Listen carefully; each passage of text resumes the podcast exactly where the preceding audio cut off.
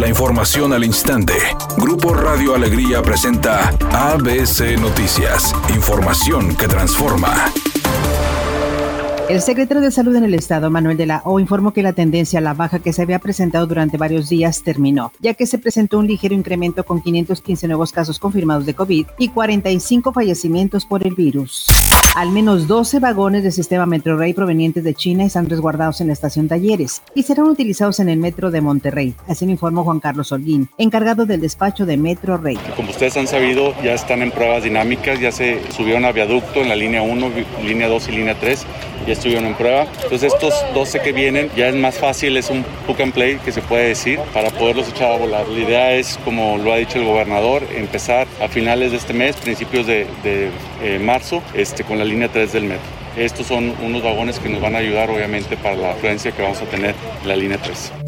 La Fiscalía General de la República informó a través de un comunicado que decidió no acusar a la ex titular de la Secretaría de Desarrollo Social, Rosario Robles, por el delito de ejercicio indebido del servicio público y por el contrario buscará una negociación para lograr una salida anticipada. Por su parte, fuentes judiciales confirmaron que el juez pospuso la audiencia celebrada este miércoles después de que Rosario Robles solicitara un criterio de oportunidad, es decir, que la Fiscalía levante la acusación a cambio de cooperación. Mientras, el Ministerio Público informa a través de un comunicado que durante la audiencia ya habían discutido una propuesta en forma verbal con la defensa, por lo que el juez dio un plazo de cinco días a ambas partes para que informen sobre la fecha en que comenzarán las negociaciones formales. Finalmente, el juez dijo que la fecha de la nueva audiencia será el 27 de febrero a las 10 horas.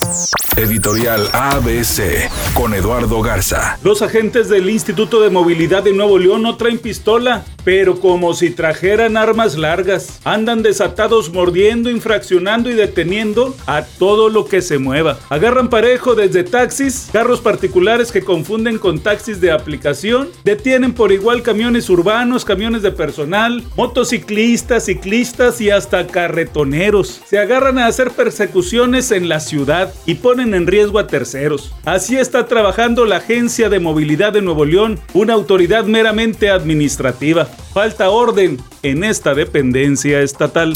Lamentable noticia, la cantante Belinda informó a través de las redes sociales que desafortunadamente su abuelita, Juana Moreno, falleció a los 88 años de edad. Se desconocen las causas del deceso, sin embargo se sabe que estuvo internada de gravedad durante muchos días en España. En estos momentos se registra un choque por alcance en la calzada Madero en dirección hacia el oriente a la altura de Antonio y Villarreal. En el municipio de Monterrey no se reportan lesionados, pero sí hay carga vehicular. Otro accidente afecta la vialidad de la avenida Ruiz Cortines en dirección hacia el poniente a la altura de la calle Nogal. En el municipio de Monterrey maneje con precaución si circula por ese lugar. Mientras tanto reportan un accidente, un choque por alcance en el carril express de la avenida Constitución, pasando el puente de la avenida Venustiano Carranza. Maneje con precaución y recuerde siempre utilizar su cinturón de seguridad y respetar los señalamientos de tránsito. Que tenga una excelente tarde. Es una tarde con escasa nubosidad. Se espera una temperatura mínima que oscilará en los 22 grados. Para mañana jueves 11 de febrero se pronostica un día con presencia de nubosidad. Una temperatura máxima de 30 grados, una mínima de 18. La temperatura actual en el centro de Monterrey 24 grados.